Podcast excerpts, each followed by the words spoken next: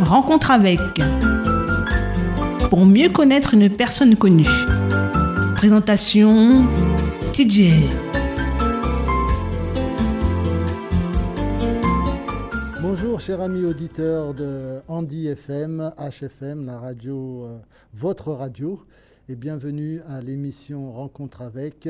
C'est TJ qui vous parle et aujourd'hui nous, recevons un ami qui s'appelle Henri Pignat et vous le connaissez de cette façon. Donc voilà, c'est comme ça que vous le connaissez. Aujourd'hui, vous allez le connaître d'une autre façon. Il va nous, parler de lui. hein. Euh, bonjour Henri.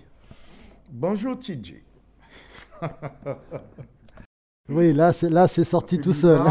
Là, c'est- sorti spontanément. Eh ben, je suis, euh, je suis enchanté de te recevoir euh, dans, dans l'émission Rencontre avec, euh, l'émission euh, de Andy FM. C'est pour vraiment découvrir vraiment la, la personnalité de, de nos gens connus ici en Martinique. Et tu es le, le deuxième à, à participer à cette émission et je te, je te dis un grand merci. C'est un honneur pour moi. Merci aussi. Comment tu te définis? C'est encore plus simple comme ça. Eh bien, comment je me définis? Je pourrais dire que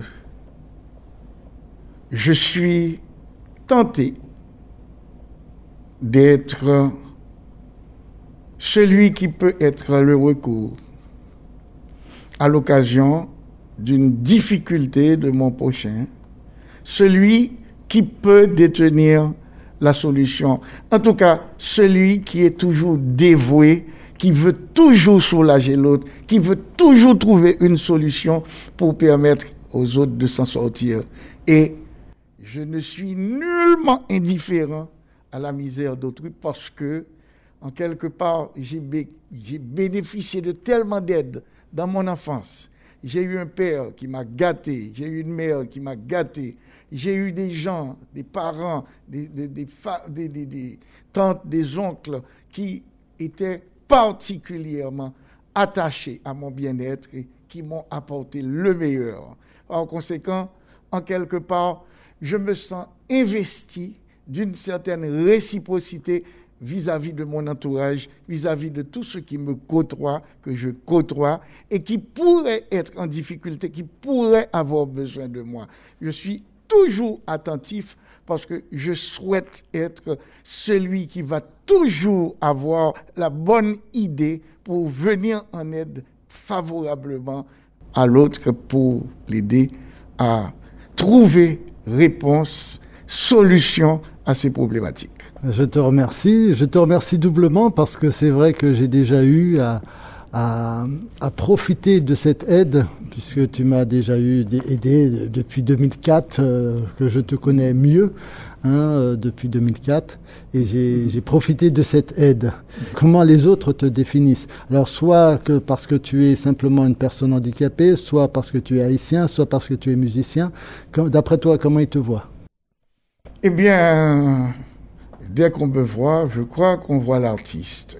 On me perçoit comme un bon artiste, celui qui a fait danser la Martinique, celui qui a fait fêter la Martinique, celui qui a marié beaucoup de couples, celui qui a divorcé aussi certains, mais celui qui, en quelque part, a été présent au rendez-vous de la joie, du bonheur, du plaisir de, cette, de ces populations, parce que j'ai eu l'avantage de faire partie d'un orchestre qui était très apprécié, qui était très aimé, et j'étais l'organiste de cet orchestre, et c'était pour les uns et les autres l'échafaudage. Henri Pignat était l'échafaudage du succès de cet orchestre parce qu'il était non-voyant et il jouait aussi bien, on n'avait jamais vu ça aux Antilles, un non-voyant qui jouait de l'orgue avec ce talent, avec autant de maestria. Donc je reconnais que la vie m'a gâté à ce niveau. Et voilà pourquoi je remercie la vie, je remercie le ciel. Je suis content. Ok, donc on va faire une petite pause euh, et on revient tout de suite après ça. Maria c'est un vrai bonheur. Surtout leur rencontrer une fille ou remè C'est pas courir dit Qu'on pral marier sans pas qu'on choisit Oh oh oh oh Conseil que t'abonne Si jeune gens de mon pays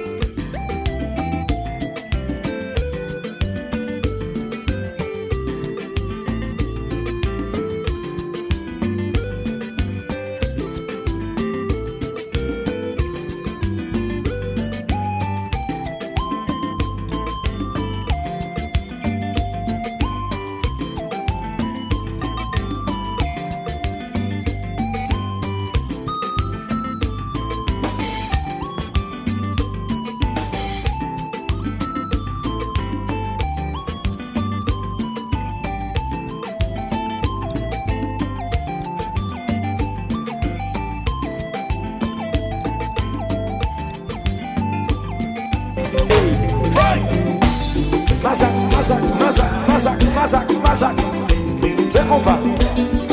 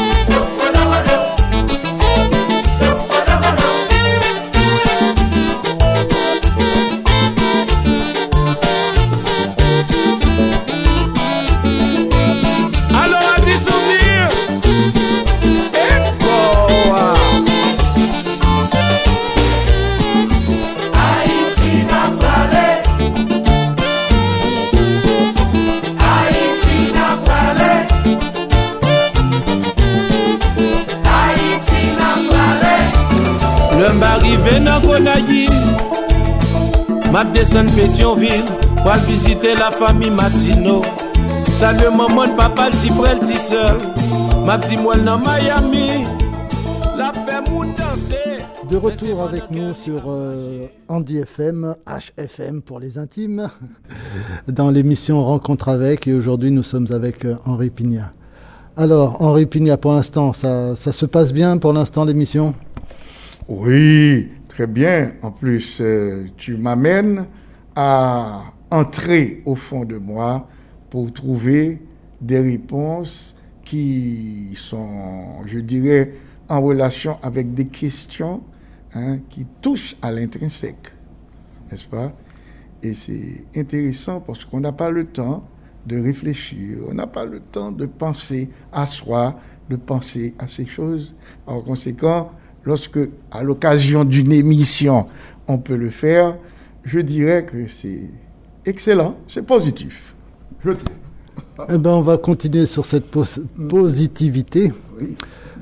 Alors, le petit Henri Pignat, il est né où ça?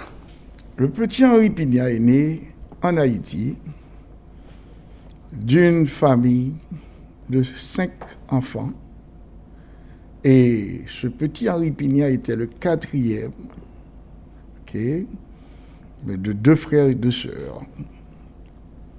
Nous avons grandi dans un foyer rempli d'amour, rempli d'affection, et en quelque part, ça faisait à la fois l'harmonie du foyer, mais la solidité, n'est-ce pas, de cette unité qui existait entre mes parents et entre nous, les enfants aussi. Donc euh, là encore, c'était une chance inouïe que d'avoir grandi dans un foyer comme celui-là. Juste une, juste une question. Est-ce que déjà à cette époque-là, il y avait dans la, de la musique dans ce foyer? Mon Dieu. Alors, quand je suis né, évidemment, personne dans ce foyer n'était musicien. Mon père était un mélomane, mais personne n'a pratiqué d'un instrument, n'a joué de la musique. Par contre, quand moi j'ai commencé à étudier la musique, encore c'est une belle histoire, eh bien, euh, j'ai effectivement apporté beaucoup de soleil dans ce foyer. J'ai apporté beaucoup de piment, beaucoup de chaleur, parce que, en quelque part, voilà une famille qui adorait la musique et qui avait la fierté de pouvoir dire qu'il y avait un musicien dans la famille. Et puis, si jamais il n'aurait pas, si jamais il n'aurait pas la possibilité, la capacité de comprendre qu'il y avait là une opportunité par le seul fait d'avoir au sein de cette famille un musicien, eh bien, tout le voisinage était là pour le rappeler parce que j'étais le petit roi de l'orgue, j'étais le petit roi de l'accordéon, celui que tout le monde sollicitait à l'occasion d'un baptême, à l'occasion d'un anniversaire, à l'occasion d'un zouk. On voulait absolument avoir un musicien et il n'y avait pas mieux placé que moi parce que enfant je jouais aussi bien, enfant je connaissais tout le répertoire qu'on entendait à la radio, le répertoire de Nemo, Jean-Baptiste, de Weber Sico, etc. Par conséquent, c'était l'apothéose dans le quartier. Ok. Avant de, continuer là-dessus, euh, tes parents, tes parents, ils, faisaient quoi euh, Peux-tu nous parler? Tu Tout à l'heure, hors antenne, tu m'as parlé un mhm. petit peu de ton père. Peux-tu ah nous reparler un petit peu de qui était ton père?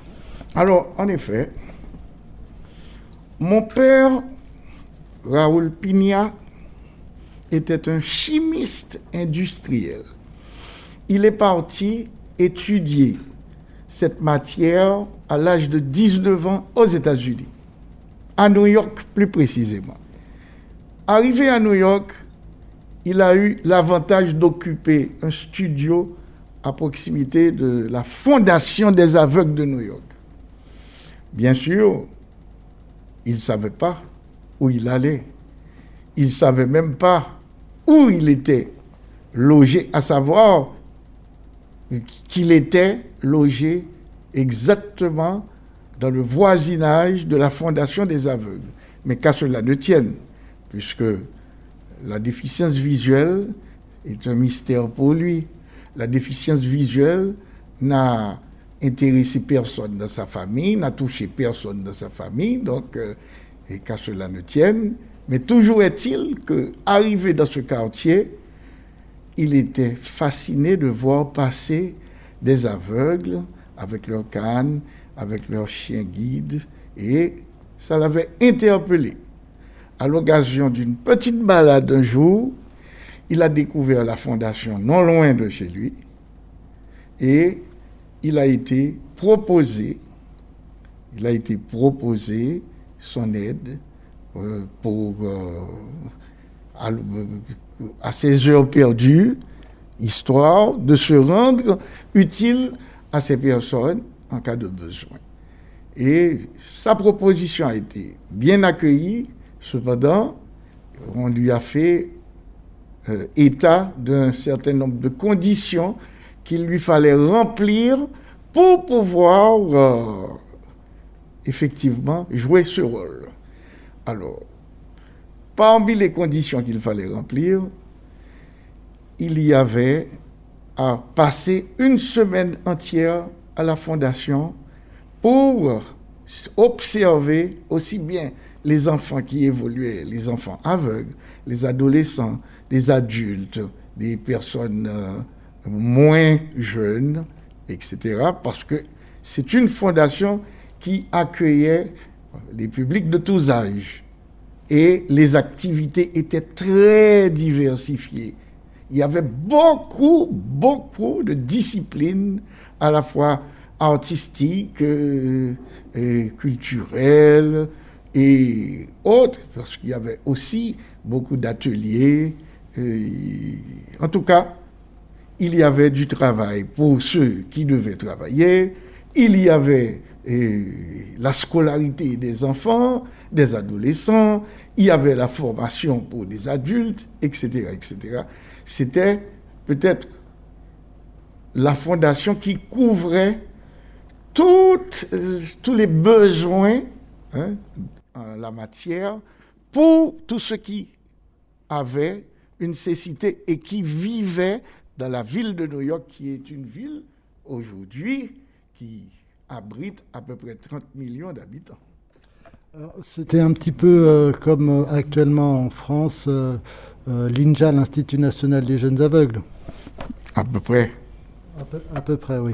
Oui, ça c'est. Maintenant, je ne peux pas répondre avec précision parce que entre ce qu'a connu mon père et ce qui existe aujourd'hui, je suppose qu'il y a un monde de différence parce que les choses ont tellement évolué, les choses sont devenues tellement modernes que tout a changé du jour au lendemain. Peut-être pas du jour au lendemain, mais dans cette progression, il y a eu, je dirais, une accélération de la vie, une accélération de la science et une accélération de la recherche qui fait que aujourd'hui, je crois que tout le monde est confronté au progrès dans ses différentes facettes et les choses qu'on a connues il y a 40, 50, 60 ans, eh ben, ne sont plus sous le même aspect, ni avec les mêmes fonctionnalités. Il y a tout un monde de différence hein, qui se traduit par un plus, plus, plus. ok. Donc il est parti à 19 ans aux États-Unis et euh, il a rencontré ta, ta mère euh, en revenant sur Haïti ou bien là-bas? Justement, quand mon père a eu l'avantage de fréquenter cet établissement. D'une part, effectivement, il a été amené à observer les enfants, les adultes, tous ceux qui avaient une cécité et qui étaient accompagnés par la fondation, qui étaient pris en charge par la fondation. Il a observé les différentes méthodes de travail et les résultats, les explications par rapport euh, au, progrès des uns, par rapport aux besoins des autres, etc.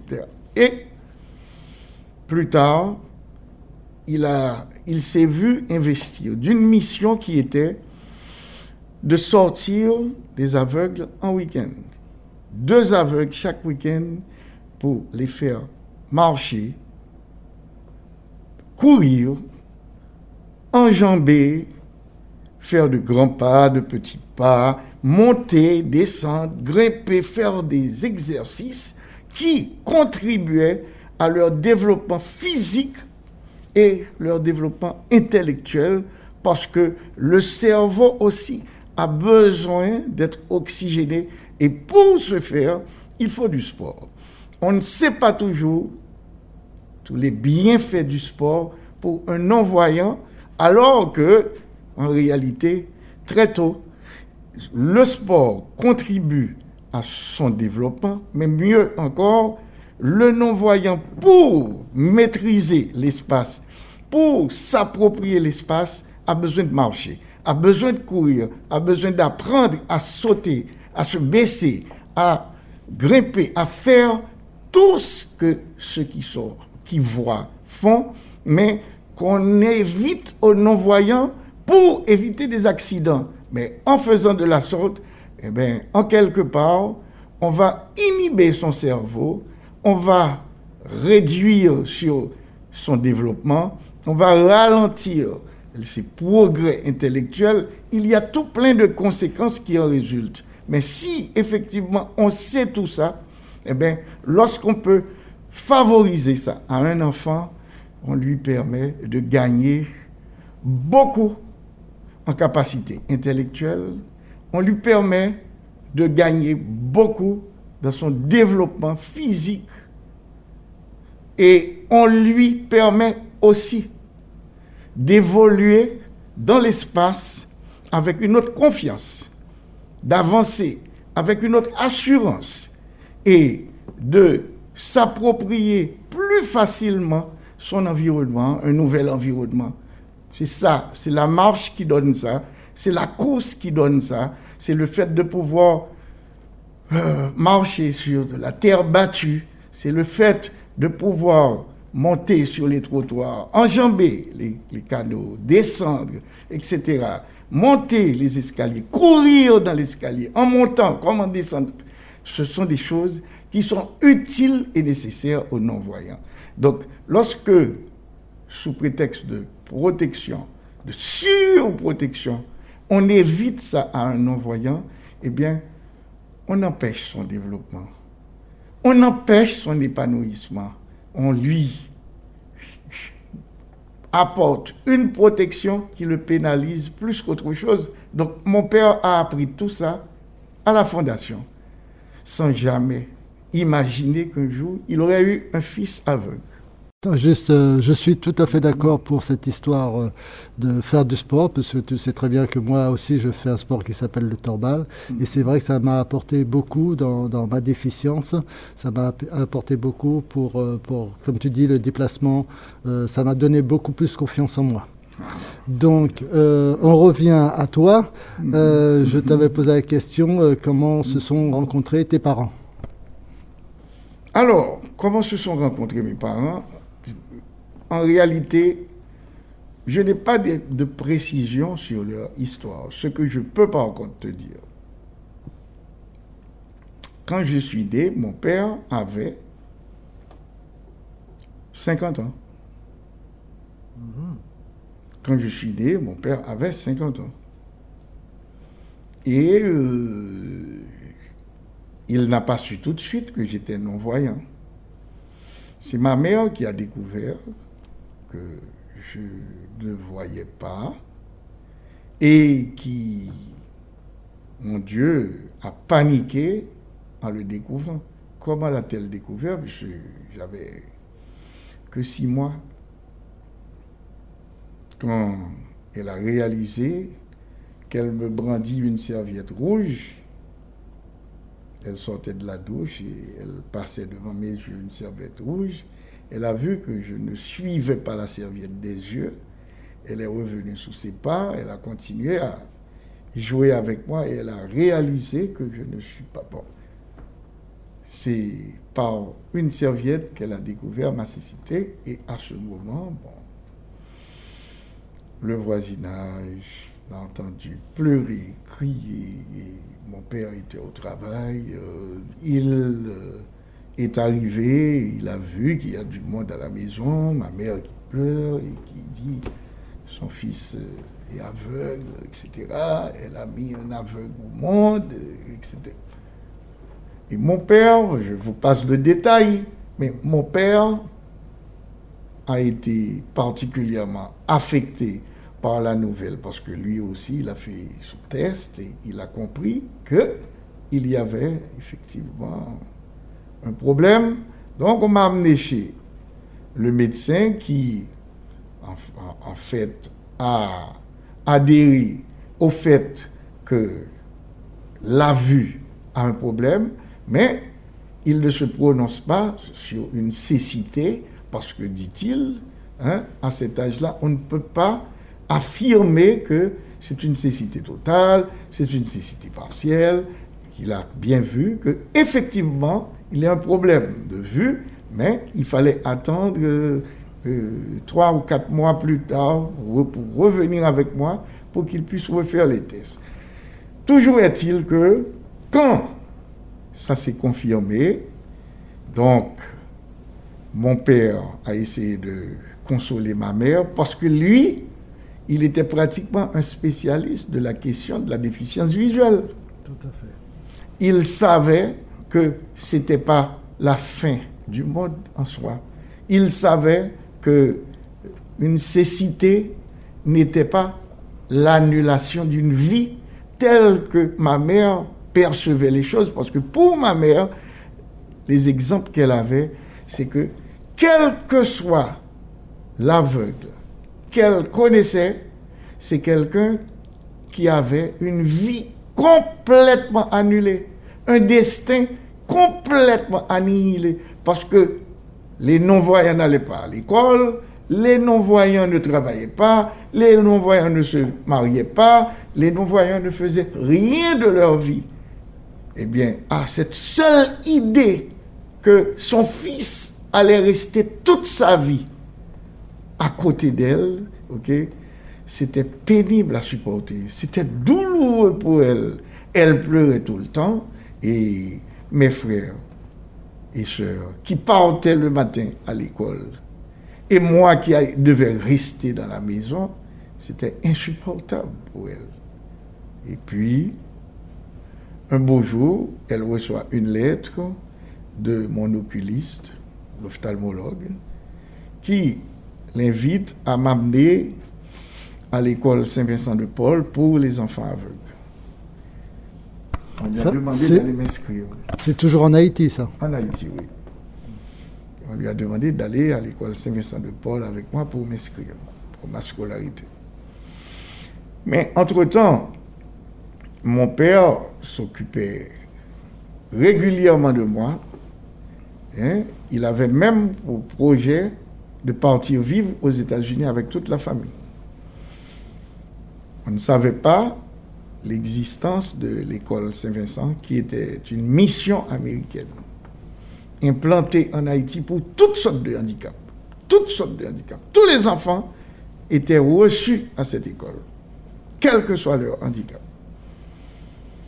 Et donc, on découvre, mais avant, on s'est fait tout plein d'idées. Elle a eu peur. Et elle me surprotégeait. Et mon père était là pour lui dire non. De me laisser faire, de me laisser toucher, de me laisser voir les choses avec la main, avec les doigts.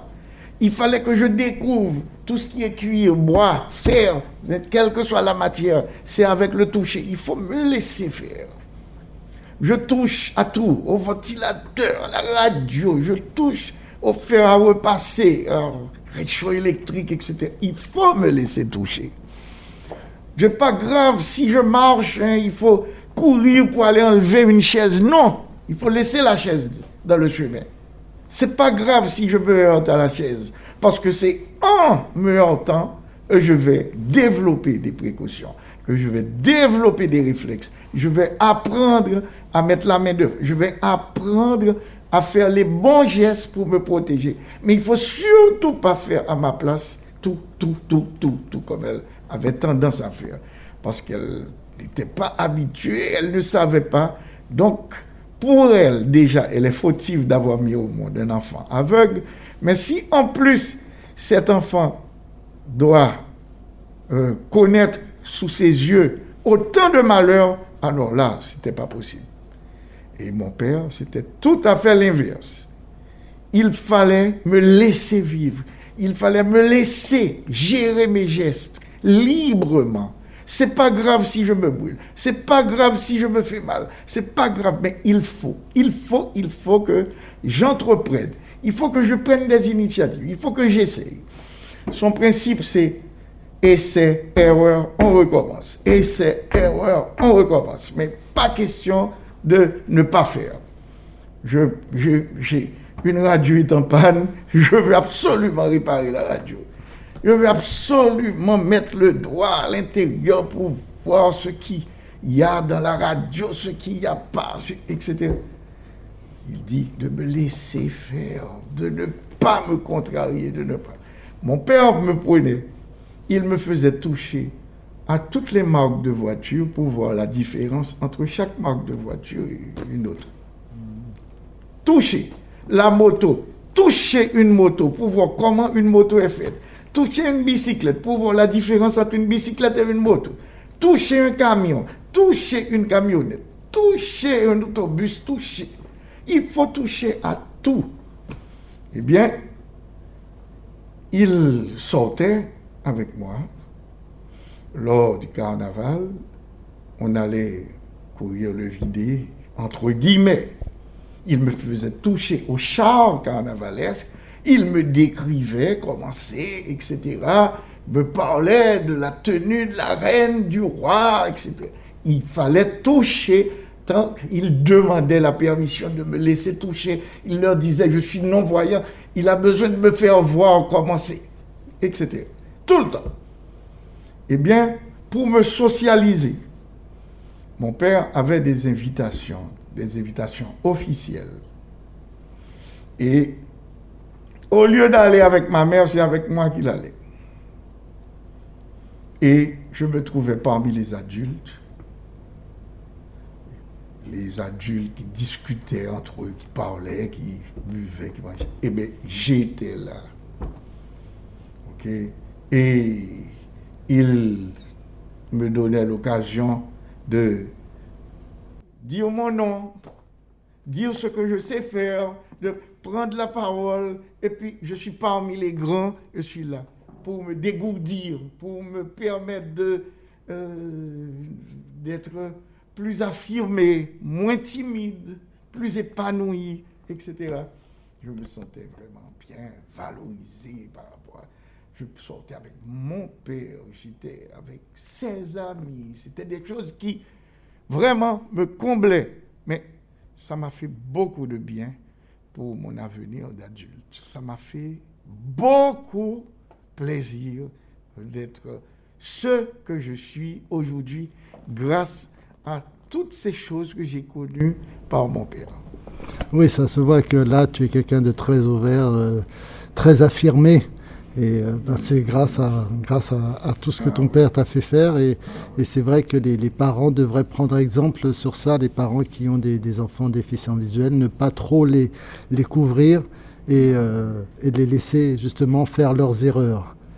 Donc nous allons faire une petite pause, petite virgule musicale et on revient tout de suite après ça.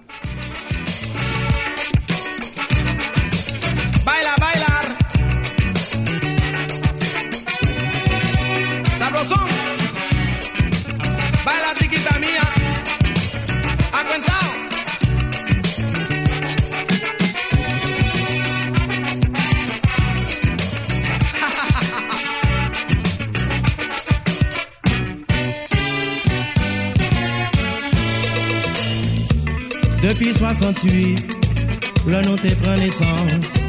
Nous t'es déjà gagné but bien déterminé.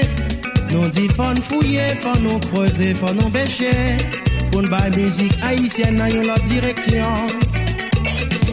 Nous parlons de l'avant, nous pas décourager, tout en nous pas réaliser.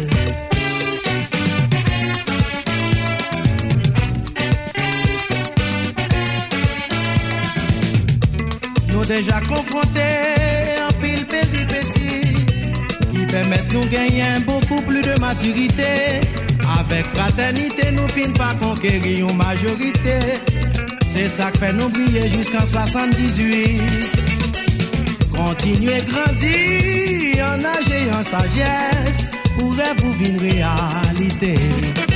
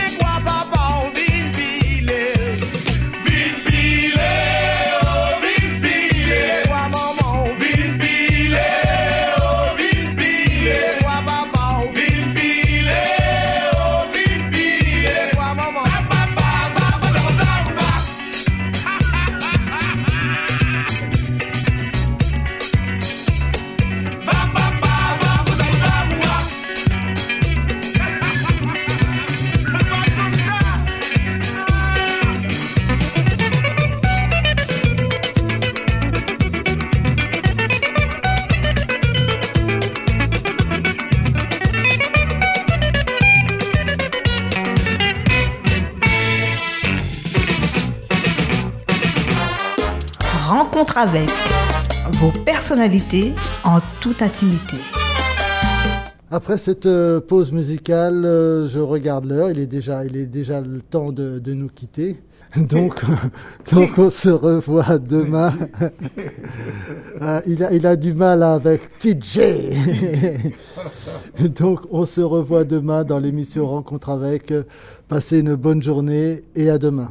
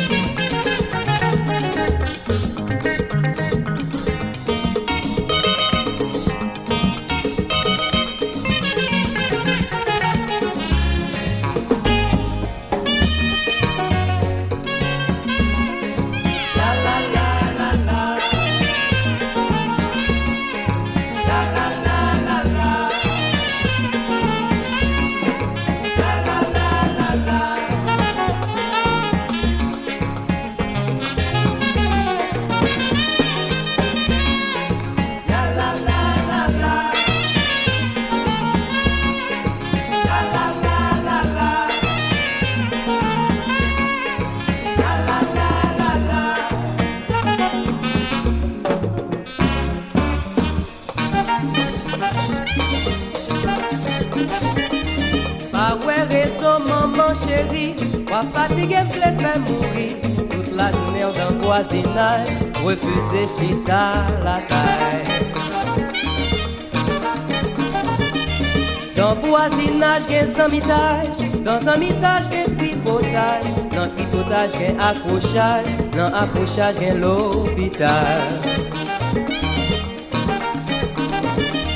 Si vous changez pour faire plaisir, ma bagatelle jusqu'à vous pas tourner la caille, ou bien chercher un bon travail.